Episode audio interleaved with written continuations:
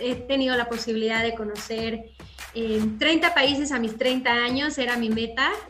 Em, ¿no? Yo le decía mucho a ella, por favor, cuídate, por favor, cuídate, porque constantemente vemos pues cómo ocurren tantos em, asesinatos a activistas. Me di cuenta de pues cómo el agua está en el corazón de, de la dinámica social. Y al momento de pues comprar casa, ¿no? Nadie te dice, este está construido en zona prohibida.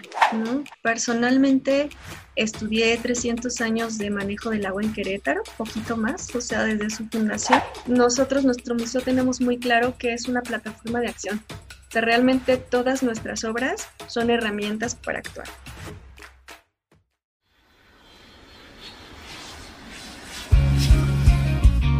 Porque lo mejor que te deja un viaje son las historias y porque al contarlas viajas de nuevo. Este espacio está creado para viajar juntos a través de recuerdos inolvidables y anécdotas muy divertidas. Hablaremos con viajeros, amigos, profesionistas, bloggers e influencers sobre destinos de México y el mundo. Compartiremos también consejos de viaje y datos curiosos de muchos lugares que nos ayudarán a aprender muchísimas cosas. Yo soy Fer González. Bienvenidos a su podcast de viajes. Bienvenidos a Entre Viajes y Recuerdos.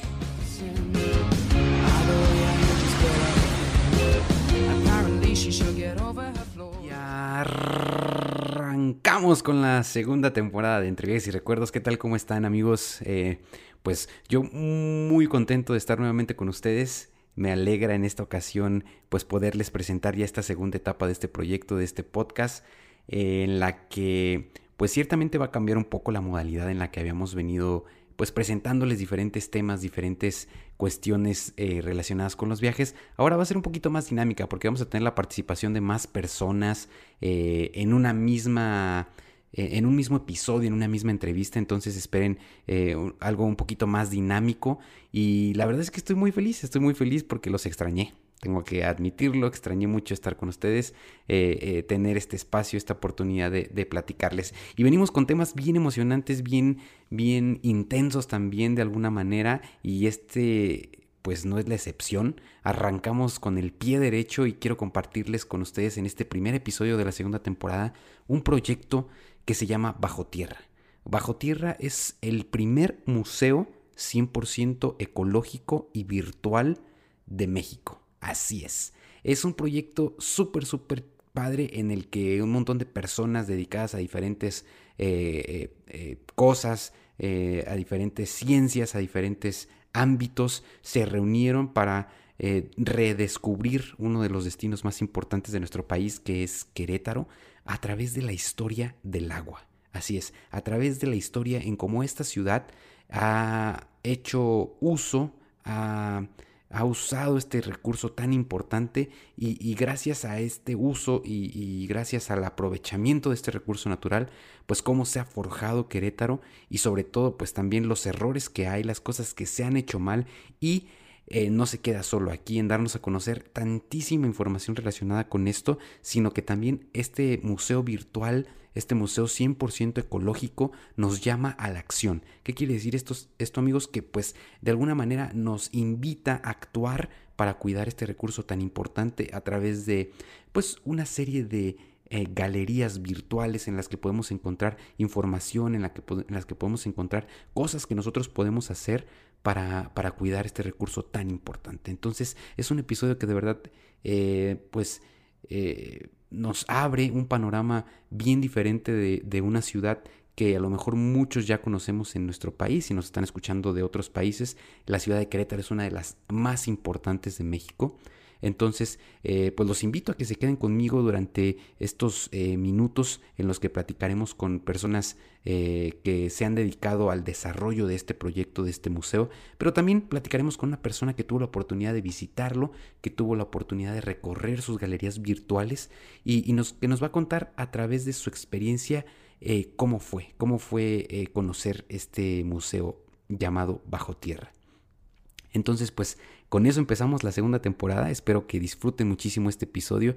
Espero que, eh, pues, mm, entre otras cosas, despierten ustedes un poquito el sentido de, de, cuidar y de proteger este recurso tan importante que es el agua. Y que por supuesto corran a visitar este museo y que también no deja de ser importante que apoyemos eh, estas iniciativas, ya sea compartiéndolas en nuestras redes sociales o desde luego también si se puede económicamente. Estos chicos están buscando eh, pues recursos para financiar las, las siguientes etapas de desarrollo del proyecto. Así que bueno, no les cuento más, no les adelanto más y los dejo entonces con el primer episodio de Entre Viajes y Recuerdos segunda temporada, el primer museo ecológico eh, virtual de México, bajo tierra.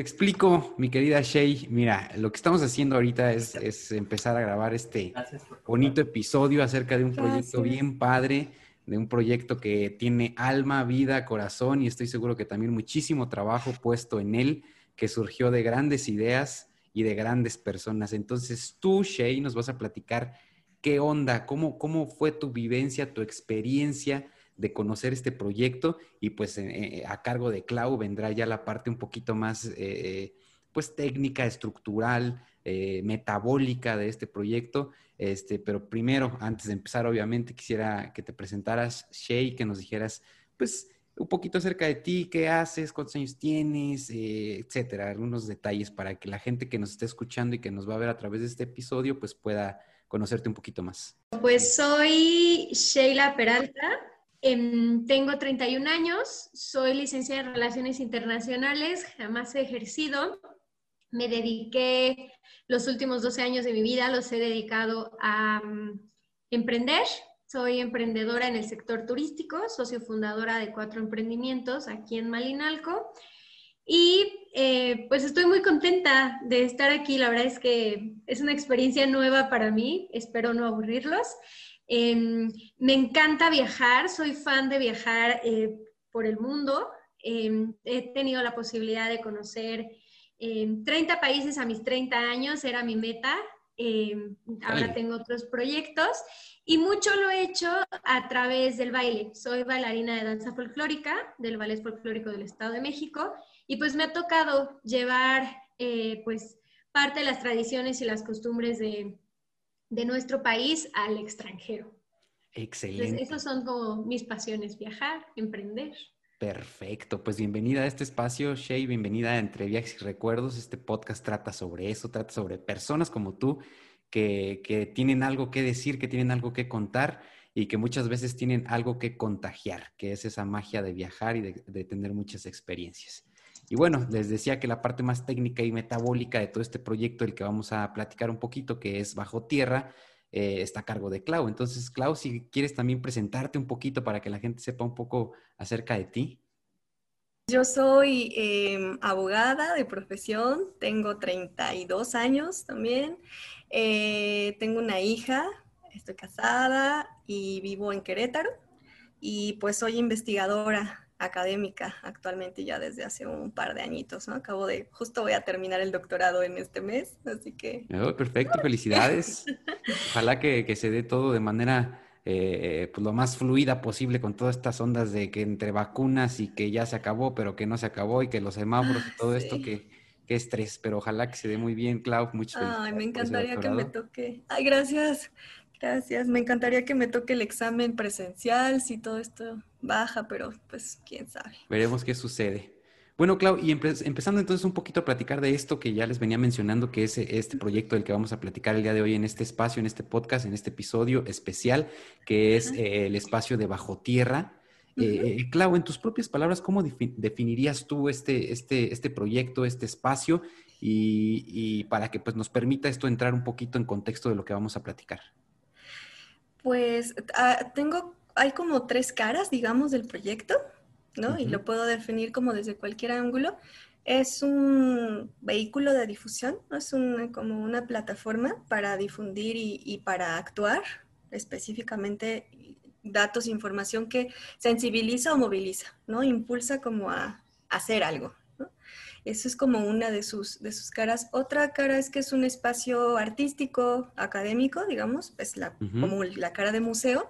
Es un espacio pues que quiere hacer cultura, ¿no? Que quiere este, hacer arte y pues que justo entra a los procesos reflexivos y este, pues de, de diálogo, ¿no? Social.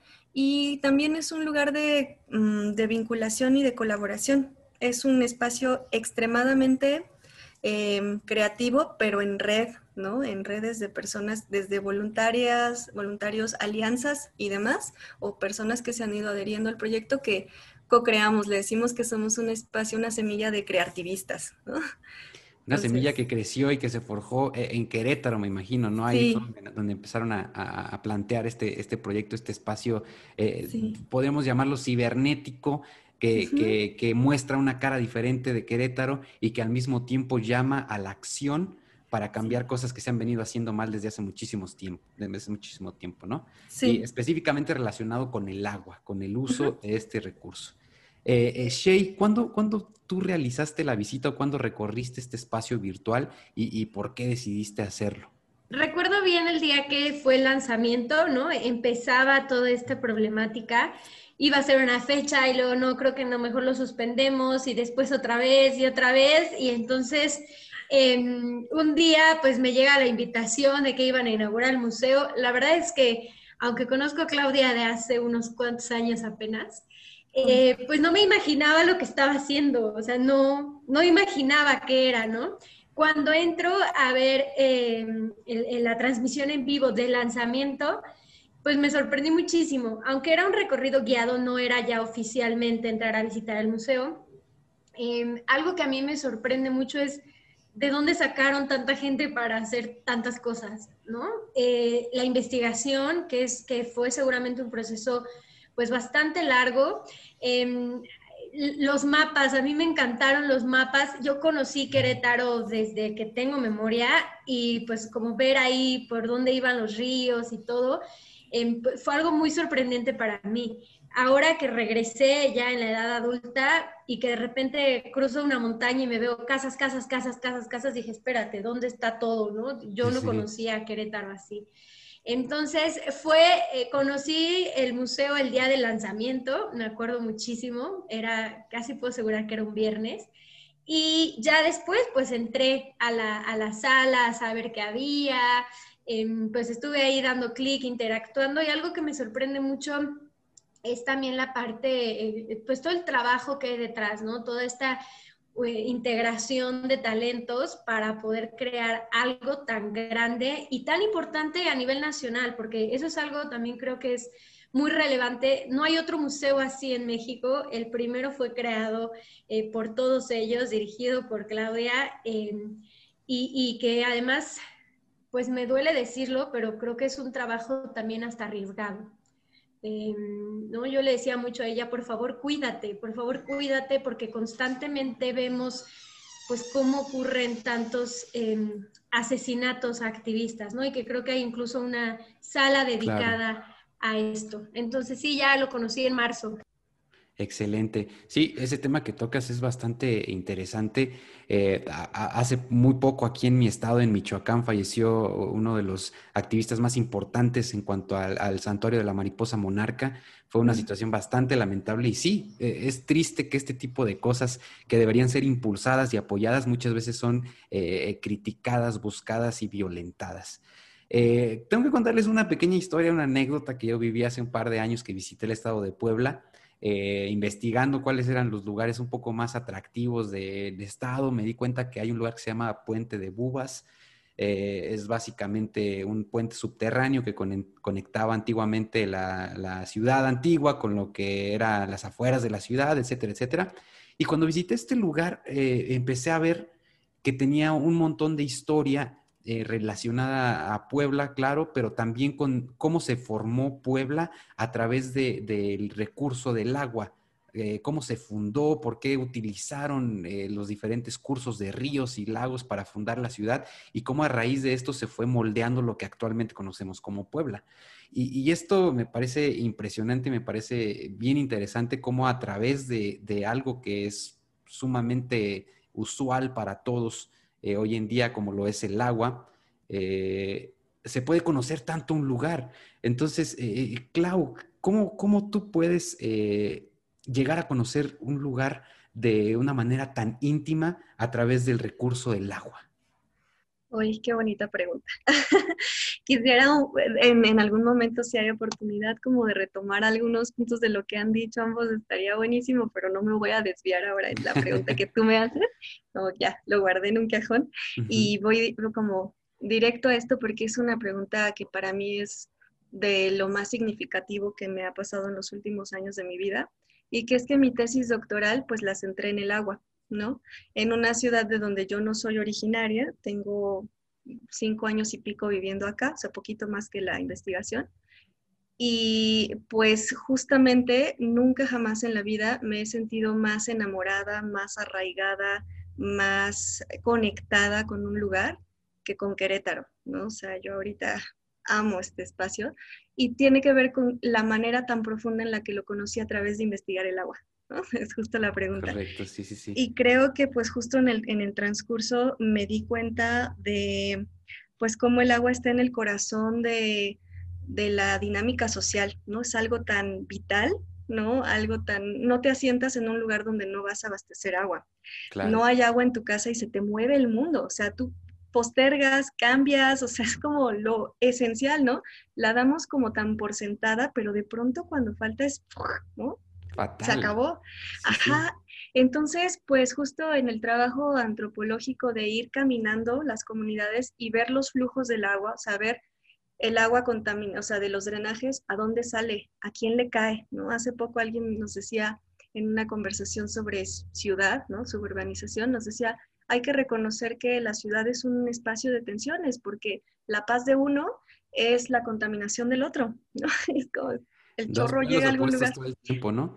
Entonces, pues justo como es recorrer, o sea, lo que yo hice en investigación literalmente fue seguir al agua, seguirla en el tiempo, seguirla en la oye, Oye, claro, como dice, ¿no? Cuando quieres dar con el, el, mafioso mayor, sigue el dinero, pues cuando quieres dar con la esencia y el alma de un lugar, sigue el agua, ¿no? Sí, y entonces, wow, o sea, la cantidad de recuerdos, simbolismos, eh, estados de felicidad o de bienestar que las poblaciones guardan al agua, ¿no? A dónde nadaban, a dónde iban con sus hermanos, hermanas, a dónde lavaban sus abuelitas. O sea, es, impresionante, ¿no? El valor que tiene intangible el agua y todo, lo, pues literalmente conecta la vida, desde lo ecosistémico y los ciclos hasta lo humano. Somos agua. Entonces, pues imagínate, ¿no? O sea, realmente, sí. Yo creo que también fue un viaje como de, encontrarte también tú misma, ¿no? Como en esta esencia, en esta dinámica de formar parte del agua, porque sí, e, e, es muy correcto lo que dices, todos, todos, toda nuestra vida está eh, fundamentada en el agua, nuestra vida biológica, nuestra vida social, todo está ahí, con un, con un pilar tan, que, a veces menospreciamos tanto, pero bueno, ya no, ya va a cambiar un poco porque ya empezó a cotizar, el, ya, ya estas noticias de que agua empieza a cotizar y todo. Espero yo que nos empiece a mover un poco y que nos empiece a centrar más en lo que, en lo que se necesita y en lo que está haciendo bajo tierra, que es llamar a la acción para que todas estas cosas pues puedan revertirse. Eh, Shay, ¿qué representaba para ti el agua antes de tu visita al museo? Como te contaba, Em, pues crecí, tuve la fortuna de crecer en un lugar donde tenemos mucha agua. aquí hay, hay, ojos de agua donde nace, entonces es muy común, por ejemplo, dejarla correr. Nadie necesita el agua y se va y se va y se va por los canales hasta que se pierde. Y para nosotros era algo muy común, muy normal ver cómo el agua pues se iba y nadie quiere el agua, nadie pide el agua, ¿no? Ok, se suelta y se va hasta que llegue no sé a dónde. Entonces, em, si en temporada de sequías tenemos problemas de que en lugar de que el agua llegue diario, llega un día sí y uno no. O sea, nada, nada grave si así lo quieres ver, considerando otros lugares donde no hay, no tienen agua. Entonces, a mí sí me abrió muchísimo los ojos en, el sentido de decir, espérate, o sea, sí aquí hay mucha agua, pero y en los demás lugares, o sea, ya no me voy a África, o, sea, eh, aquí a mi alrededor, en las comunidades de mi pueblo, ¿no? Entonces, ver, por ejemplo, este tipo de infografías, algo tan simple como un baño seco, que muchos pensamos, ay, no, se ve feo, ¿no? Entonces, tener ahí eh, la experiencia de alguien que te está diciendo, a ver, o sea, construyo baños secos, no te puedes enfermar si lo manejas bien, cómo adentro de un departamento en una ciudad tiene un baño seco, em, y, o ver, por ejemplo, cuánto se, se gasta de agua en, en, para producir carne o para producir una playera. Entonces, sí, sí, la verdad es que en mí representó un impacto muy grande porque son cosas que nosotros teníamos, insisto, que teníamos todos los días y que no valorábamos y que no veíamos más allá, ¿no? El tema de la agricultura, cómo afecta este, el, uso del agua. Entonces, em, pues sí, nosotros empezamos a compartirlo en casa y decir, oye, eh, espere, ¿no? Eh, iniciamos en, esta pandemia, iniciamos un proceso de una... Em, una, pues una parcela, la empezamos ahí a... Pequeño huerto, digamos. Ajá, ajá, empezamos a, a, sembrar y entonces decíamos, ¿por qué no hacemos un baño seco aquí en lugar de rascas, una fosa, etcétera, etcétera, que va a dañar no sé cuántos mantos acuíferos que van a terminar hasta el océano, que... Entonces ya fue un proceso de, de hacer conciencia de lo que teníamos, eh, de cómo debíamos cuidarlo, ¿no? Eh, otra cosa que a mí me impactó muchísimo y es un tema de debate con Claudia, es el mapa, el mapa interactivo. ¿no? Muchos, eh, aunque crecí y tengo la fortuna de medio vivir en Malinalco, por temas de, nuestra vida, nos mudamos a Querétaro y al momento de pues, comprar casa, ¿no? Nadie te dice, este está construido en zona prohibida.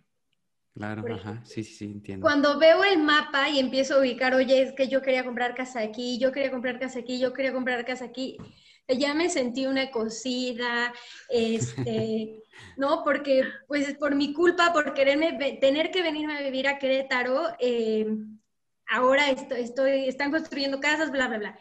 Entonces, eso también para mí fue un shock. De verdad, creo que varios días ni siquiera quise tocar el tema porque no sabemos, o sea, los que no somos de, Querétaro, los que no vivimos en Querétaro y que pues solo sabes que vas a sentarte en un lugar, tienes cisterna así, ok, no, no te das cuenta, no había información, ahora está el museo, de qué es lo que estás comprando y ya te está haciendo al menos ruido en la cabeza de no estás haciendo algo bien. Entonces, para mí esos serían como los dos aprendizajes más importantes, es el tema de valorar lo que yo tenía, eh, o lo que tenemos todavía en el pueblo y ver cómo poder cuidarlo.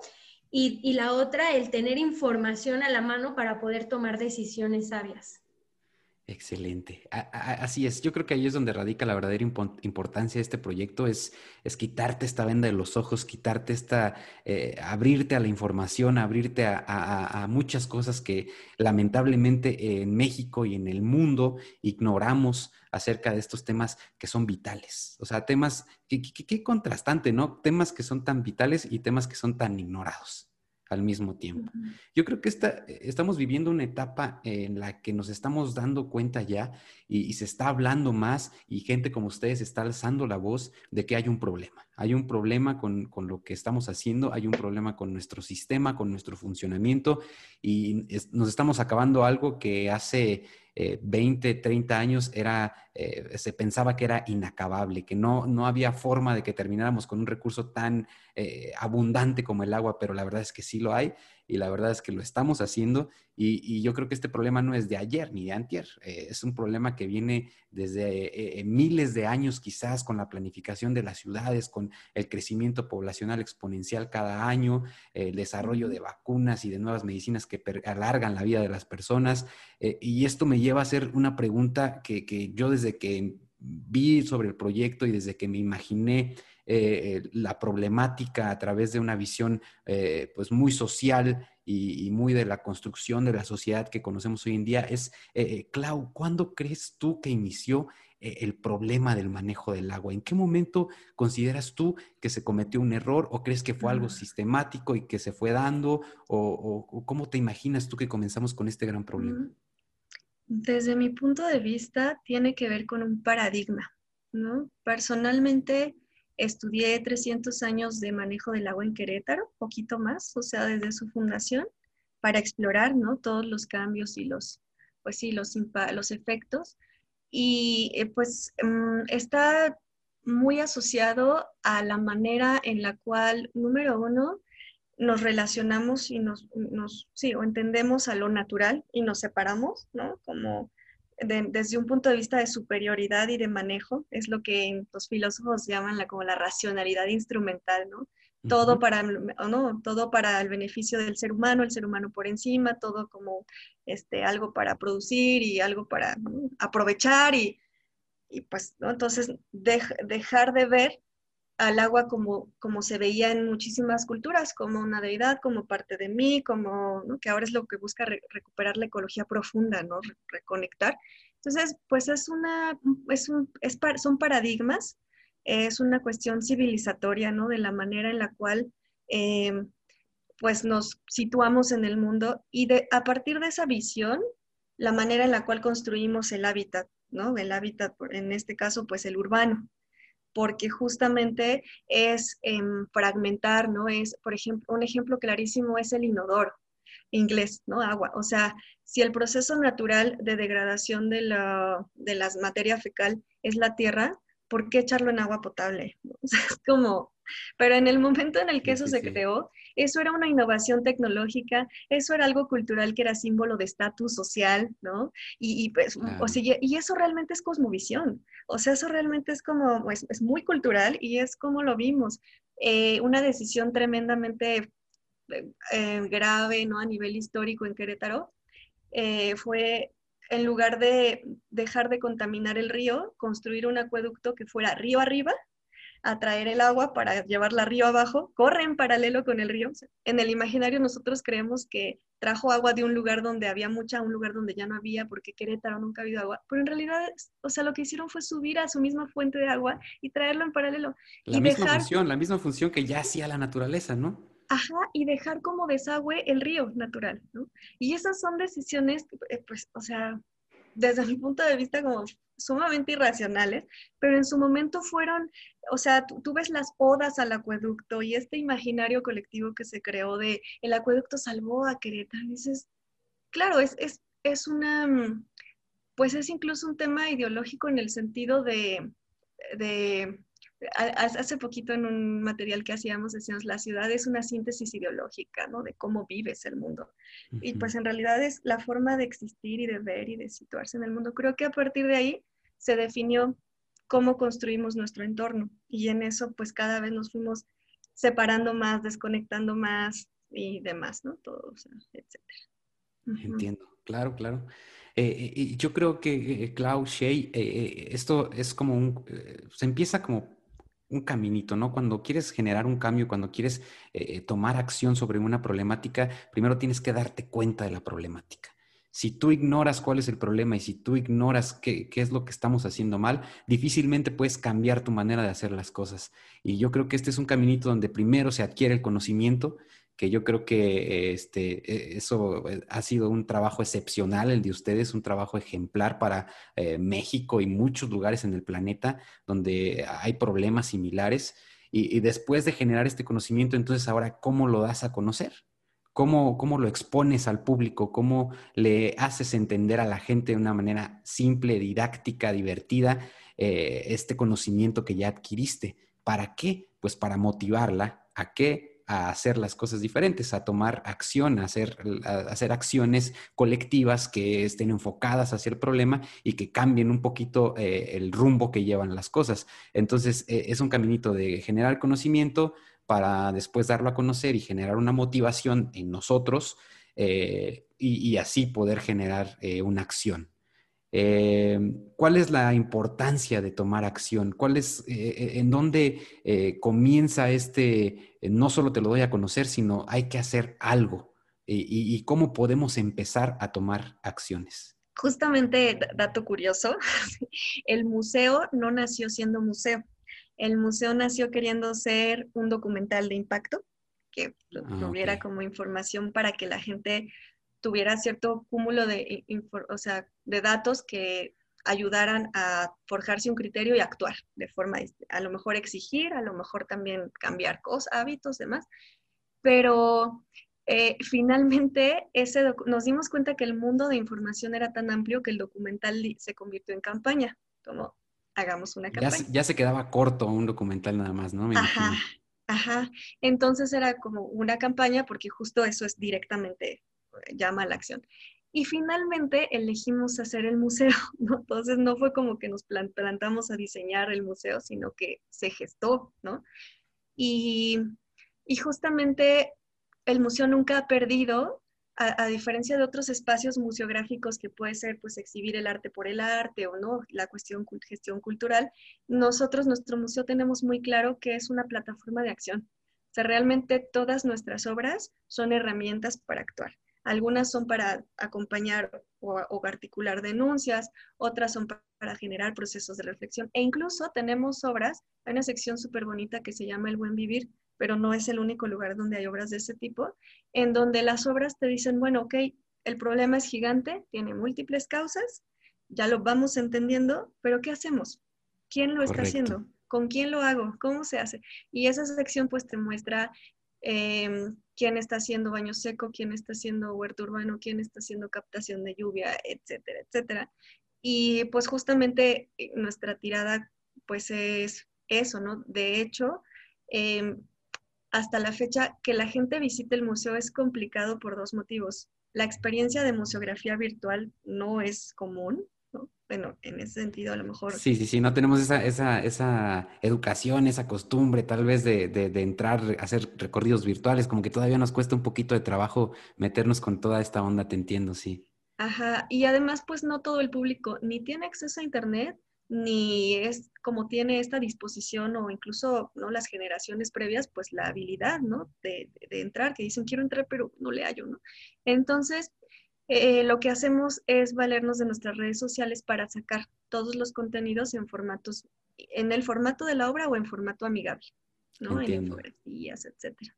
Excelente, sí. De esa forma ya es mucho más práctico para los usuarios como darse cuenta de ciertas cosas y que les llame la atención un poquito de... y, es también un poco el objetivo de este, de este episodio. En lo personal me planteo ese objetivo de hacerle una invitación a todas las personas que nos estén escuchando, que nos estén viendo a través de YouTube o, en Spot, o nos estén escuchando a través de Spotify o cualquier otra plataforma, eh, hacerles esta invitación a que si quieren conocer Querétaro de una manera diferente, eh, acudan a este museo virtual porque se van a dar cuenta de un montón de cosas bien interesantes y van a poder eh, abrir sus ojos eh, a, una experiencia diferente y a conocer un lugar de una manera bien profunda eh, a través de este recurso pues, tan importante para todos. Shay, ¿cumple bajo tierra el objetivo que se plantea de llamar a la acción? Tú, tú me comentabas que ya eh, iniciaste en esta pandemia un huertito, que, que eh, te planteaste la oportunidad de hacer un, baño seco, eh, pero a través de tu experiencia ya como, como una visitante del museo, ¿tú crees que, que, bajo tierra cumple con, con los objetivos que se plantea? Definitivamente sí, incluso ahora que decías, eh, vamos a o sea, como conocer Querétaro desde otro ámbito, desde otros ojos, yo incluso pensaría que no solo es el tema de, Querétaro, ¿no? Sino también cosas tan simples, y así lo quieres ver, como capta el agua, el agua de la lluvia, hay que captarlo. ¿No? O sea, no, yo no me quedaría con solo Querétaro, sí por el tema de los mapas, la información, etcétera, pero creo que el objetivo de, ver qué está pasando con el agua, a dónde va, por qué se está perdiendo, por qué se supone que no hay, eh, definitivamente lo hace e incluso va más allá, insisto, ¿no? Eh, no solo es, muchas veces lamentablemente la gente piensa, hay museo, ¿no? Me voy a aburrir O, para qué voy o solo es historia, pero es que realmente necesitamos entender el pasado para, saber cómo es que ahora está funcionando. Entonces, em, definitivamente sí va a ser una experiencia muy diferente estar en un museo virtual, eh, que no puedes quizás sacarte alguna pieza o así, pero esa es la parte importante, es la parte innovadora también, creo yo, que van a poder eh, pues encontrar información, infográficos, mucho, muy cortos, sustanciales, incluso hay secciones para niños, para el tema del cuidado del agua.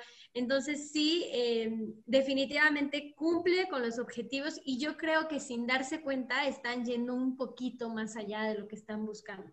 Entonces, la verdad es que em, lo recomiendo mucho, eh, sobre todo ahora que hay un poquito más de tiempo para estar o que estamos conectados todo el tiempo. Em, a, estos medios digitales, vale la pena darse una vuelta, em, igual y poco a poquito, porque sí la información es, es, dura, ¿no? En el sentido que te decía, o sea, cómo la playera que hoy traigo puesta gastó tanto de agua, o cómo em, el tener un filtro, ¿no? Un filtro de agua potable, pues puede cambiar o impactar muchas cosas. Entonces, yo lo recomendaría ir poco a poquito porque es información, este, insisto, pues, pues sí difícil a veces de digerir, pero más como por un tema ya de hábitos. Entonces sí, me encanta.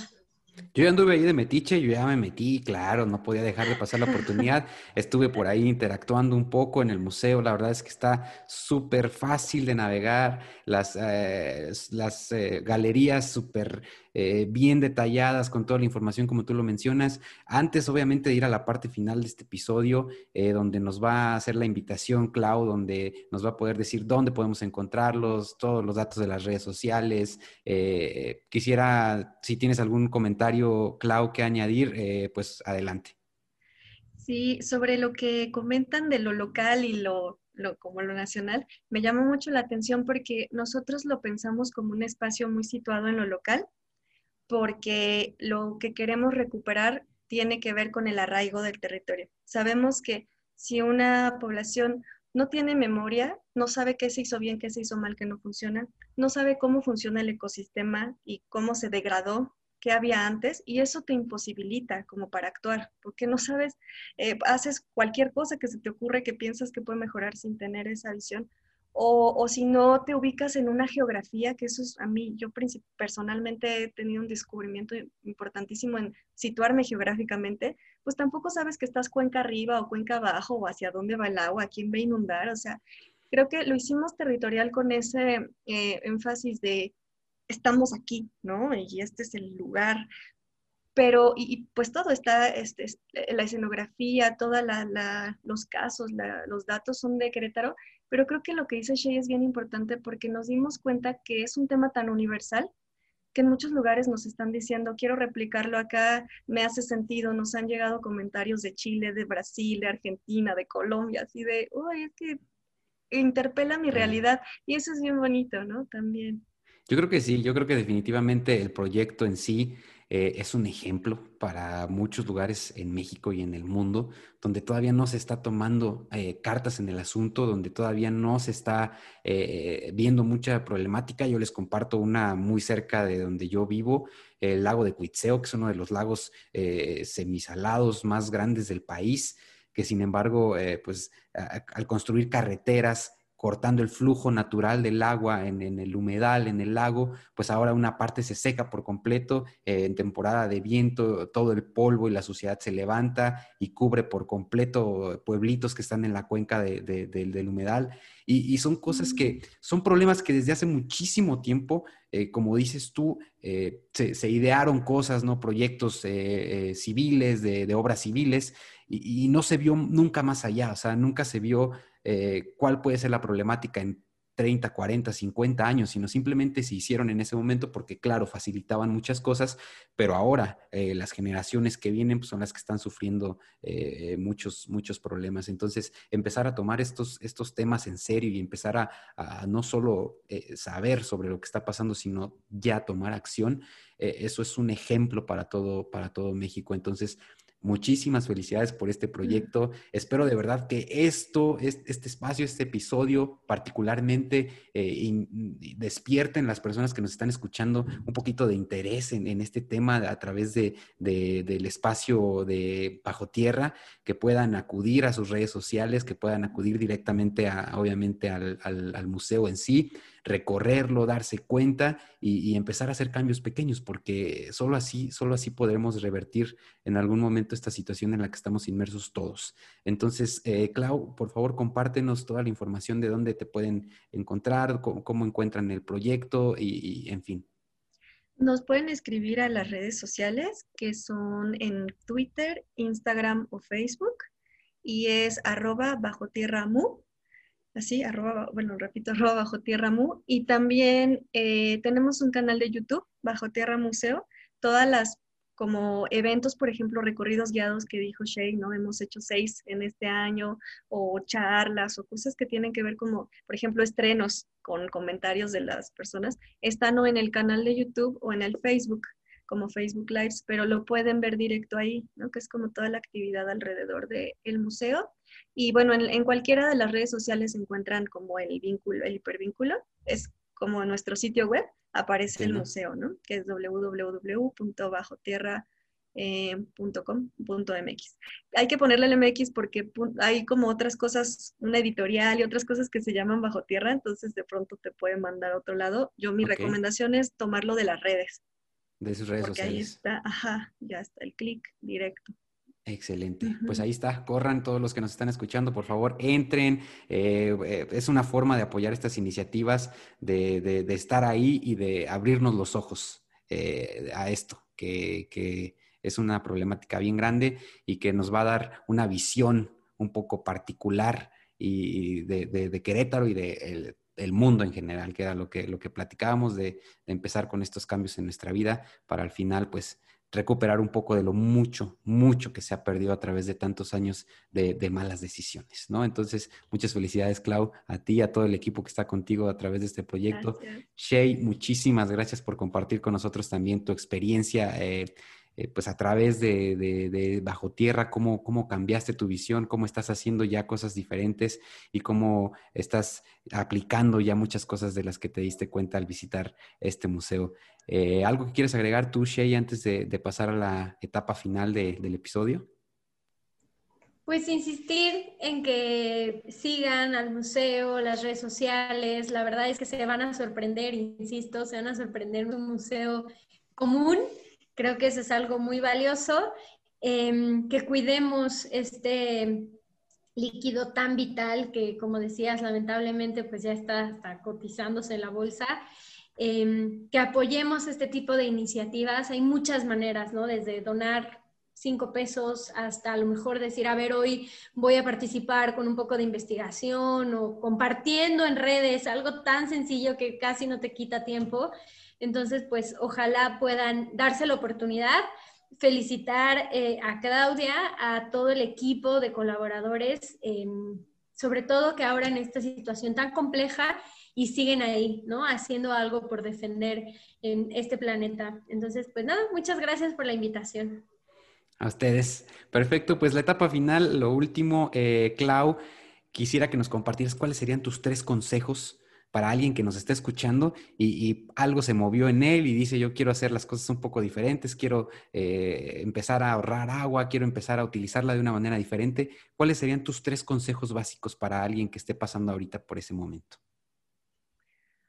Mm, consejo, el primer consejo que daría es em, como ir un paso a la vez en y, en cambios, ¿no? Como cotidianos, eh, eh, pues como no, a veces el problema parece tan inmenso que, ¿no? O sea, parece inalcanzable y nos desanimamos muy rápido. Eso es algo que, pues que no ayuda mucho. Entonces, hoy dejo de tomar agua embotellada y empiezo a cargar mi termo mañana, este, ¿no? O sea, de ahí hasta el baño seco, ¿no? Y, es, y pues un poco no dejar, ¿no? Eh, de cambiar o sea, el tema de los hábitos es a veces muy tramposo porque parece que eh, todo se resuelve ahí y muchas cosas tienen que ver más con el, modelo de urbanizar o la forma de producir. Sin embargo, pues en lo que está como en nuestro entorno inmediato también hay, hay, hay una buena chamba que hacer.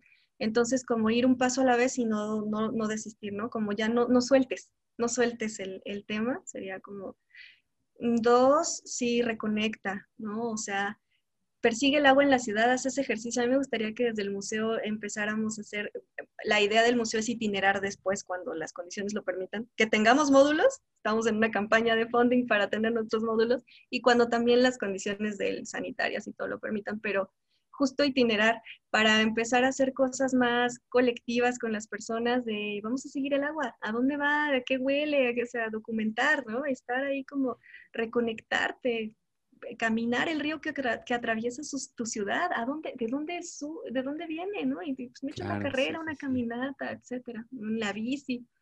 Y bueno, yo creo que la tercera sí también hablar de ello, ¿no? Creo que es un tema, pues no es un tema tabú ni siquiera, es un tema dado por sentado, ¿no?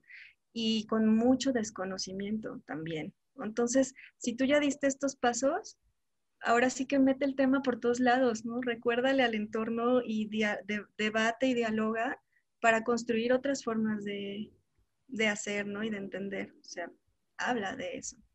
Como recuperemos ese lugar, recuperémosle ese lugar que tiene. Excelente. Muy bien, muchas gracias, Clau, por tus, por tus buenos consejos, sabios consejos también, que además yo creo que todos tenemos que aplicar. Eh, vamos a dejar aquí en la descripción de este video también eh, el link para la campaña de GoFundMe para que la gente que guste apoyar el proyecto, que pueda dejar ahí su donativo, pues lo haga, eh, que les va a servir muchísimo y sobre todo, como dices, pues seguir platicando sobre estos temas que son tan importantes. Chicas, muchísimas gracias por su tiempo. Eh, veníamos planeando esta plática desde meses y meses, pero lamentablemente, pues sí, ahí este, me echo la culpa, yo tengo la culpa, la verdad, no, no había podido estar este, pues, con el tiempo suficiente para hacerlo, pero aquí estamos ya. Este, muy pronto esto va a salir eh, en, pues, en las redes sociales del podcast, lo vamos a estar compartiendo como locos por todos lados para que la gente lo vea, los apoye y puedan seguir este, esta iniciativa tan padre que es este museo interactivo que llama a la acción bajo tierra. Muchísimas gracias, chicas. A ti, este, muchas gracias. Les mando un abrazo muy grande. Y pues nada, a la gente que nos está escuchando, invitarlos a que eh, pues sigan este, este proyecto a través de sus redes sociales, que ya también les estamos compartiendo aquí abajito en la caja de descripción de este video. Y pues nada, no me despido, nos vemos pronto en el siguiente episodio. Esto fue un episodio bastante especial y muy bonito con Bajo Tierra y Shay. Eh, esta experiencia de recorrer este museo y pues sobre todo lo que nos platicaba Clau de cómo surgió este proyecto y lo que tiene como objetivo. Así que pues nos vemos en el próximo episodio. Muchas gracias a todos. Que estén muy bien. Pero qué manera de arrancar esta segunda temporada con este increíble episodio, con, cosas tan emotivas, tan interesantes, tan, tan reflexivas. De verdad espero que hayan disfrutado muchísimo, al igual que yo, este primer episodio de la segunda temporada con eh, pues mi querida Clau del proyecto de Bajo Tierra y con la experiencia personal de Shay de recorrer este museo virtual. Espero que de verdad les quede esa espinita de, de que tenemos que empezar a hacer las cosas un poco diferentes que, tenemos que empezar a actuar en torno a esta gran problemática que es eh, el agua, amigos. Eh, y, sobre todo, digo, quiero despedir este episodio, quiero despedir esta última sección con una pequeña reflexión. Eh, que voy a retomar uno de los puntos que se trató sobre en, la plática, que fue el hecho de la construcción del de, acueducto de Querétaro. En verdad, esta, esta construcción, esta estructura colonial, arquitectónica tan bonita que es uno de los grandes emblemas de la ciudad y no solo de Querétaro, eh, quiero decirles que la construcción de acueductos eh, pues se llevó a cabo en la fundación de muchas de las ciudades más importantes del centro del país, donde se asentaron colonias importantes de españoles. Eh, les menciono por ejemplo Morelia, que tiene otro de los acueductos más bonitos de todo México y que sin embargo estas, estas estructuras, estas em, pues sí, estas, estas construcciones que nosotros vemos tan hermosas y tan bonitas, pues tienen un trasfondo que tal vez no sea tan bonito, que tal vez no sea tan favorable para el desarrollo de una ciudad y, para el cuidado del de, recurso hídrico de esta ciudad. Em, Querétaro, el acueducto de Querétaro es, es, un edificio monumental que actualmente tiene eh, nada más y nada menos 74 arcos que alcanzan una altura promedio de más de 28 metros y una longitud de poco más de un kilómetro. Entonces, esta estructura tan bonita eh, tal vez nunca, nunca debió construirse. Así es. eh, en, un principio, como se mencionaba en el episodio, pues era de las construcciones más hermosas y era un símbolo de estatus y de que la ciudad estaba progresando, pero sin embargo, eh, tal vez la construcción de este acueducto y de esta eh, edificación monumental en la ciudad de Querétaro fue uno de los más grandes errores. ¿Qué, qué cosa, no? O sea, qué, qué, qué detalle que, que que yo creo que los que estén escuchando este episodio y las personas que próximamente visiten eh, la ciudad de Querétaro y cualquier otra ciudad y que vean una construcción relacionada con, con el agua, con, con el transporte de, del agua, yo creo que no la van a ver de la misma forma. Yo creo que sin duda alguna van a, ver las cosas un poco distintas y van a preguntarse por qué está ahí, de dónde viene el agua, a dónde va, cómo se distribuye. Y estas cosas, estas, estos pequeños cuestionamientos son los que van a iniciar en nosotros esas ganas de transformar esas ganas de actuar diferente, esas, esas ganas de ser eh, eh, eh, conscientes, de ser reflexivos, de ser objetivos al momento de tomar una decisión en nuestro día a día, que decisiones tan pequeñas a veces provocan cosas tan grandes. Entonces, me quedo con esa reflexión, amigos, se las comparto y espero que ustedes también de alguna forma hayan pues pensado un poco diferente las cosas en torno a todo esto que platicábamos sobre el agua. Entonces, pues nada, ahí quedó el primer episodio, primer episodio de la segunda temporada de Entre Viajes y Recuerdos, amigos. Eh, les mando un abrazo muy cariñoso de donde sea que nos estén escuchando. Eh, estoy de vuelta con todo listo para presentarles este y muchísimos otros episodios con temas así o más intensos que espero que disfruten porque lo estamos haciendo con todo el corazón. Así que los veo en el siguiente episodio que les adelanto un poquito, el episodio número 2 de la temporada 2 de Entre Viajes y Recuerdos. Eh, vamos a platicar con un viejo amigo, un conocido, eh, compañero, amigo, hermano que conozco desde hace algunos años y que ahora por cuestiones del destino está viviendo en la ciudad de Trondheim, en Noruega, y que, créanlo no, está por convertirse en un atleta olímpico que nos va a representar en los Juegos Olímpicos de Invierno en Beijing 2022 y nos va a platicar toda su travesía desde cómo llegó a Noruega, por qué está ahí, cómo empezó en el deporte, cómo empezó a esquiar en la nieve y cómo ahora tiene como objetivo ser campeón olímpico para México. Así que no se pueden perder el siguiente episodio, los espero con mucho cariño en este espacio y no me voy sin antes recordarles que los quiero mucho amigos y que estamos con todo en esta segunda temporada. Hasta pronto.